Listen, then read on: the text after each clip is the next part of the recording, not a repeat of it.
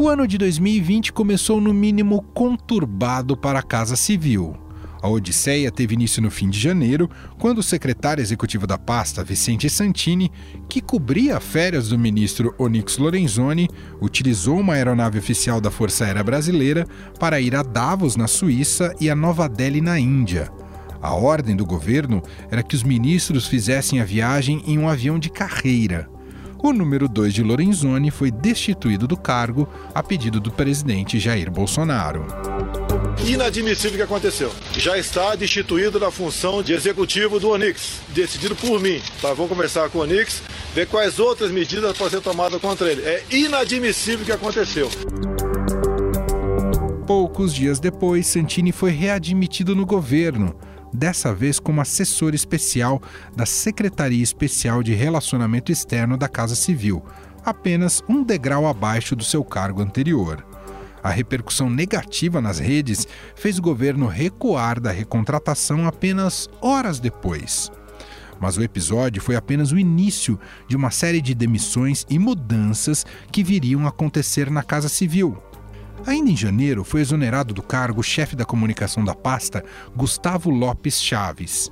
No dia seguinte, o governo publicou um decreto transferindo a Secretaria Especial do Programa de Parcerias de Investimentos, o PPI, da Casa Civil para o Ministério da Economia.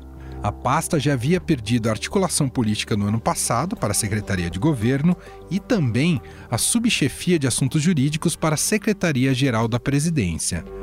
Todo esse troca-troca fez o ministro Onyx Lorenzoni antecipar a volta das férias e retornar ao Brasil dos Estados Unidos para encontrar o presidente. Minha missão, eh, junto com o presidente Bolsonaro, é servir o país. Mas claro que toda e qualquer decisão eh, dentro do governo é liderada por ele. Na tentativa de diminuir a pressão do governo, o Nix demitiu ainda mais dois de seus principais auxiliares, o secretário especial de Relações Governamentais, Giacomo Trento, e o assessor especial da Secretaria de Relacionamento Externo, Paulo Bauer. Mas parece que os esforços não surtiram muito efeito. Bolsonaro deve mesmo tirar o Nix Lorenzoni da Casa Civil e colocá-lo no Ministério da Cidadania, atualmente comandado por Osmar Terra. Para assumir a Casa Civil, o presidente convidou o general Walter Braga Neto, atual chefe do Estado-Maior do Exército e que comandou a intervenção no Rio de Janeiro em 2018, ainda sob o governo Temer. A chefia das polícias passa para o general Walter Souza Braga Neto. Durante o período de intervenção, os agentes estaduais de segurança vão responder ao interventor e não mais ao secretário de Segurança Roberto Sá, que está afastado do cargo o sistema de segurança do Rio ele passou por dificuldades, ainda passa por algumas dificuldades, mas ele não deixou de funcionar. O Rio de Janeiro ele é um, um laboratório para o Brasil. Agora, se será difundido o que está sendo feito aqui para o Brasil, aí já não cabe a mim responder.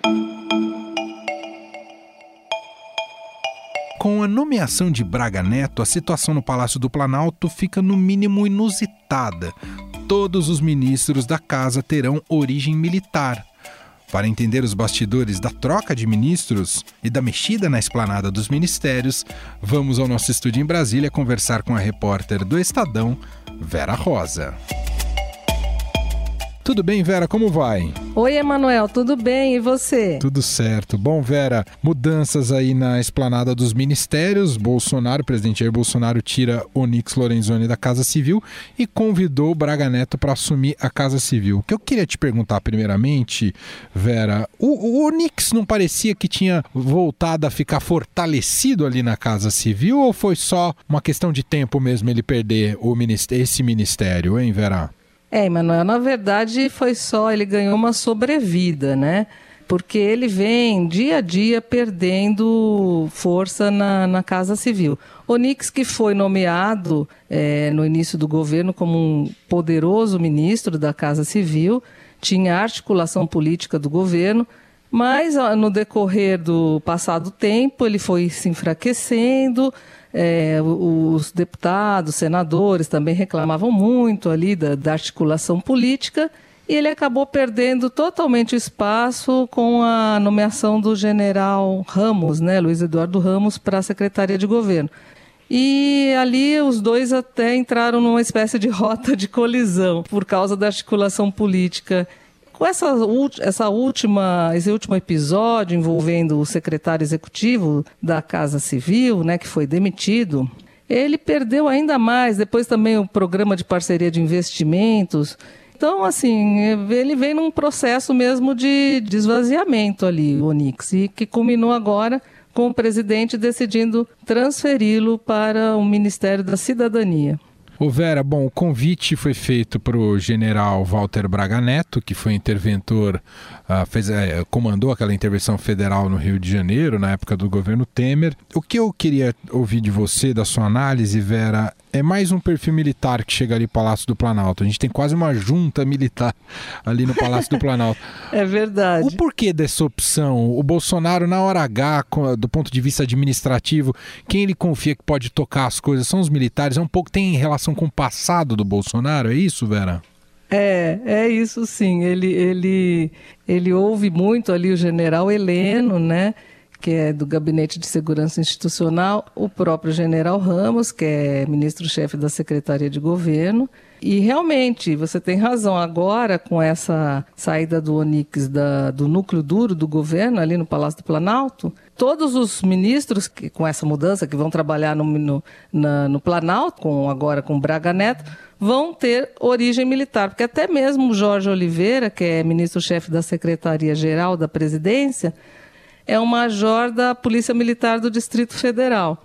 Então, todos agora que estarão no Planalto, né, com a entrada do Braga Neto, terão origem militar. Realmente, o presidente é, se aconselha muito com essa ala militar, o que provoca ciúmes ali nos, é, nos civis. No Congresso hoje mesmo eu escutei isso, viu? É, é, o presidente só se aconselha com militares, isso ainda pode ter problema para ele tem esse, essa, esse bastidor aí, tá, tá tendo um ciúme ali. Isso é muito interessante você relatar, Vera, porque é uma percepção de que o Bolsonaro não se cerca de figuras políticas. E de uma certa maneira, isso digamos que complica um diálogo que já não é fácil com a presidência, parece ficar ainda mais engessado, não é, Vera? Exatamente. É, o presidente teve ali, logo no começo, alguns atritos com o vice-presidente, né, que é general reformado. Então, assim, é, ele está também aos poucos voltando a conversar com, mais um pouquinho com o Mourão. Ele tem mais é, articulação ali, mais aproximação com o Ramos e com o Heleno, mas ele também ele é, gosta muito do Fernando Azevedo também. Ele é isso que você falou, ele tem mais. É, o círculo dele é mais militar mesmo.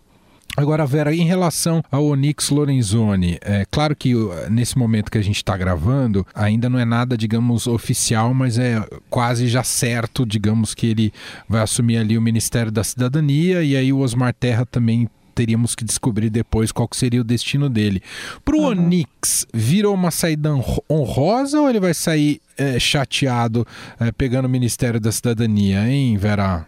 É, o governo está considerando isso ali, como o Planalto, como uma saída honrosa para ele, porque ele é um deputado licenciado, ele teria que, se ele não assumisse uma outra pasta, ele voltaria para a Câmara dos Deputados. Aí o que se diz é, aí ele ficaria ali no meio das feras, né?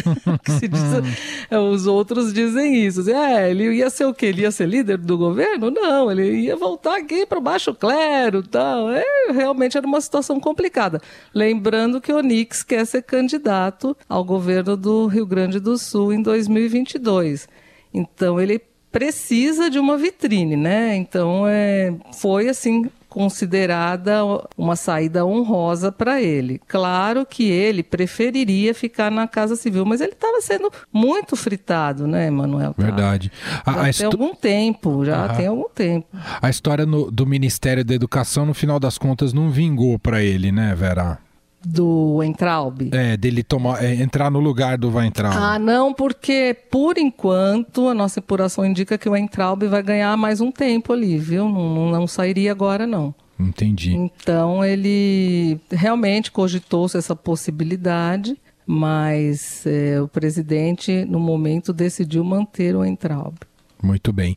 Só para a gente fechar, Vera, em relação ao Osmar Terra, independentemente de qual será o destino dele, o que ocorreu recentemente, que se poderia relatar para o nosso ouvinte, que o Osmar Terra eh, vem enfrentando algo que desagradou muito o presidente em relação a, a uma empresa que ele contratou de tecnologia ali para o Ministério da Cidadania. Ali, ali criou um ruído importante e ele perdeu força, eh, perdeu espaço e força junto ao presidente Jair Bolsonaro. Foi isso, Vera?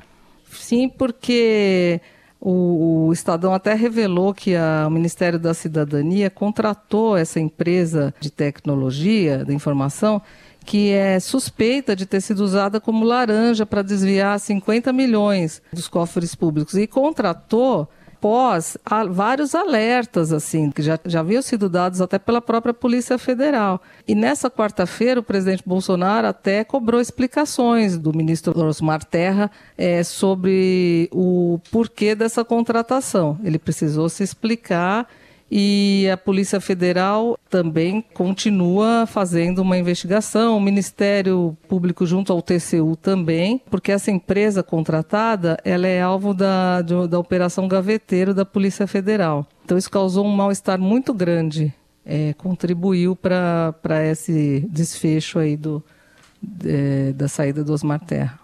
Muito bem. Diretamente de Brasília, Vera Rosa contando para a gente todos os bastidores e articulações em relação a essa saída do Nix Lorenzoni da, do Ministério da Casa Civil, o convite feito ao Braga Neto, que ainda aguardamos depois, repito, né, o momento que estamos gravando na noite desta quarta-feira, tem o convite ao Braga Neto, mas ainda não tem oficialização dele à frente da, da pasta, mas tudo indica que ele vai, vai aceitar, né, Vera?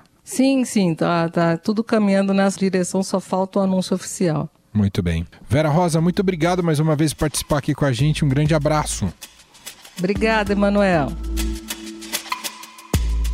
Até o fechamento deste podcast, a confirmação oficial de Braga Neto no cargo de ministro-chefe da Casa Civil ainda não havia sido anunciada. Contudo, o nome é quase certo para assumir a pasta nos próximos dias. Quem é e como se deu a carreira do general e futuro ministro? Que peculiaridades tem a nova configuração 100% militar no Palácio do Planalto? Para entender mais, conversamos com o repórter do Estadão, Roberto Godoy. Tudo bem, Godoy? Tudo bem, Manuel. Godoy, a pergunta é muito simples para você. Quem é Braga Neto, pois é, Godoy? É, o general Walter Braga Neto ele tem uma carreira bem consistente dentro das Forças Armadas. Ele é da arma de cavalaria, ele é um cavalariano tem uma especialização em mobilização rápida, ou seja, é quando você cria uma, você precisa deslocar para um determinado lugar uma força que tenha grande poder de fogo, o que dá a ele uma visão de logística, assim, de gestão, de administração, uma gestão de crise, quer dizer, como é que você reúne recursos, organiza tudo isso com um determinado objetivo no menor tempo possível e da melhor maneira possível, né? Então ele tem esse perfil é um mineiro de Belo Horizonte que se esforça muito para não usar o sotaque mineiro. Não adianta, não faz, não tem muito sucesso nisso. tem aí 62 anos. É aquela coisa assim, ele é muito afável, é um homem culto, mas é, é, é um dos generais do chamado grupo operacional. Esse núcleo que está ali agora, a gente pode considerar que realmente quem tem influência ali é um triunvirato, chefiado ali pelo general Heleno, com o general Ramos, que é um grande negociador, e agora com o Braga. Com o Braga. Né? Você está falando do trio que está ali no Palácio Está ali no Palácio. Junto do Bolsonaro. É uma coisa que hoje eu ainda estava dizendo, é o ah. Estado-Maior, o Estado-Maior do Planalto. Hoje em dia, um general na faixa etária deles, aí, dessa geração, não é mais um sujeito que vai fazendo uma carreira por oportunidade. Ele tem uma porção de pré-requisitos a serem atendidos, cursos, preparo, essa coisa. Isso é muito seguido, é seguido muito à risca. Então, o que, que ele é? É um profissional bem treinado, no mínimo fala inglês, no mínimo tem uma experiência internacional. Portanto, não, não é aquele botocudo que a gente estava acostumado lá atrás. Mas é um operacional. Eles se consideram. O que, que, é isso? É gente que vem da tropa e que eventualmente até participou e teve ações realmente operacionais. Agora, como ele está assumindo ou pelo menos tende a assumir, né, no momento que a gente está gravando, não tem a confirmação, mas tende a assumir a Casa Civil, digamos que ele vai usar o seu gabarito, o seu para a questão mais administrativa, pois é isso, veja, Essa é a grande pergunta. porque durante o período em que ele foi interventor no Rio de Janeiro, que é a coisa mais recente, ele foi comandante do leste, que é um comando do Rio, do Rio de Janeiro, onde você tem aquilo que no jargão militar é chamado de tropa pronta, ou seja, é onde você tem é, forças prontas para entrar para serem utilizadas tem um poder de fogo grande. Ele, uhum. a, a, vila militar ainda hoje é a maior unidade. Então você tem ali um pessoal consistente, essa coisa toda. Ele é, é, portanto, um comando não apenas do ponto de vista da defesa operacional importante, também político. E ele foi comandante ali de 2016 até assumir, ou melhor, ainda continuou durante um tempo até a, a intervenção em 2018. Naquele momento ele passou para alguns parceiros ali, já oficiais que ele tirou do, do, do, do Comando Leste as questões operacionais. Quem ia para a rua, dois mil caras subindo o morro com blindado e tal, aquele negócio todo era a equipe dele. O planejamento era feito com ele, principalmente por ele. E ele ficou cuidando de questões da gestão. Uh, arrumar dinheiro, estabelecer o que, que era prioritário, não permitir que aquela política suja, viciada do Rio de Janeiro ali e tal, principalmente na área de segurança pública, contaminasse aquele programa e eu acho que teve um relativo sucesso. Né? Agora, tudo isso compõe um currículo de operação. Claro. Né? Numa reunião ministerial com 20 ministros ali, discutindo questões como uh, verbas, nomeações, indicações. Eu acho que não vai ser manso. Né? e eu queria te fazer uma pergunta extra em relação a isso. Se estão numa mesma sala, esse trio, o General Heleno, o Luiz Ramos, o Braga Neto e o Bolsonaro, quem manda mais, Godoy? Pois é, se a porta estiver aberta é o Bolsonaro. Não, a sério. Eles têm uma coisa séria. Claro, tem é... um respeito à hierarquia, não, sem é, dúvida. Não, veja, a gente está brincando com isso. Claro. a sério é o seguinte: acima de qualquer coisa, eles têm duas referências de vida: disciplina e obediência à hierarquia todo mundo brinca com isso, quer dizer, pô, como é que é um capitão, né, aquele monte de generais, com um currículo muito melhor que o dele, né, e tal. É, não é isso. Nesse momento, quem está ali é o comandante em chefe das Forças Armadas. Quer dizer, não importa quem seja, foi a Dilma, foi o Lula. Uhum. Né? Então, é como, como qualquer outra chefia. Eventualmente você pode não gostar do chefe, mas ele é o chefe. Entendi. É claro que você tem, por exemplo, todos os setoristas, nossos colegas, inclusive os aqui do Estadão, ou principalmente os aqui do Estadão, consideram uma coisa típica. O Heleno atua como se fosse o pai do Bolsonaro. Entendi, entende? como se fosse um guru, quase. Como se fosse um guru ali ah. e tal. O Ramos é o parça, né? É, o Ramos é o parça de sempre. Todos eles estão ali naquela faixa de 63, 64 e 70 anos. Então, todo mundo foi contemporâneo em algum momento de alguma escola na, na época em que estavam começando suas carreiras. E é daí que surge essa cumplicidade. Agora, o que a gente tem ali, fica bem claro é o seguinte: você tem um Estado maior no Planalto e um Ministério. Como é que esses dois círculos vão conviver? É uma coisa muito complicada. Quer dizer, veja, é aquela história das engrenagens. Para que funcione, os encaixes têm que estar muito bem ajustados. Muito bom. Roberto Godoy, jornalista aqui do Estadão, mais uma vez gentilmente participando do nosso programa. Obrigado, viu, Godoy? Um grande abraço.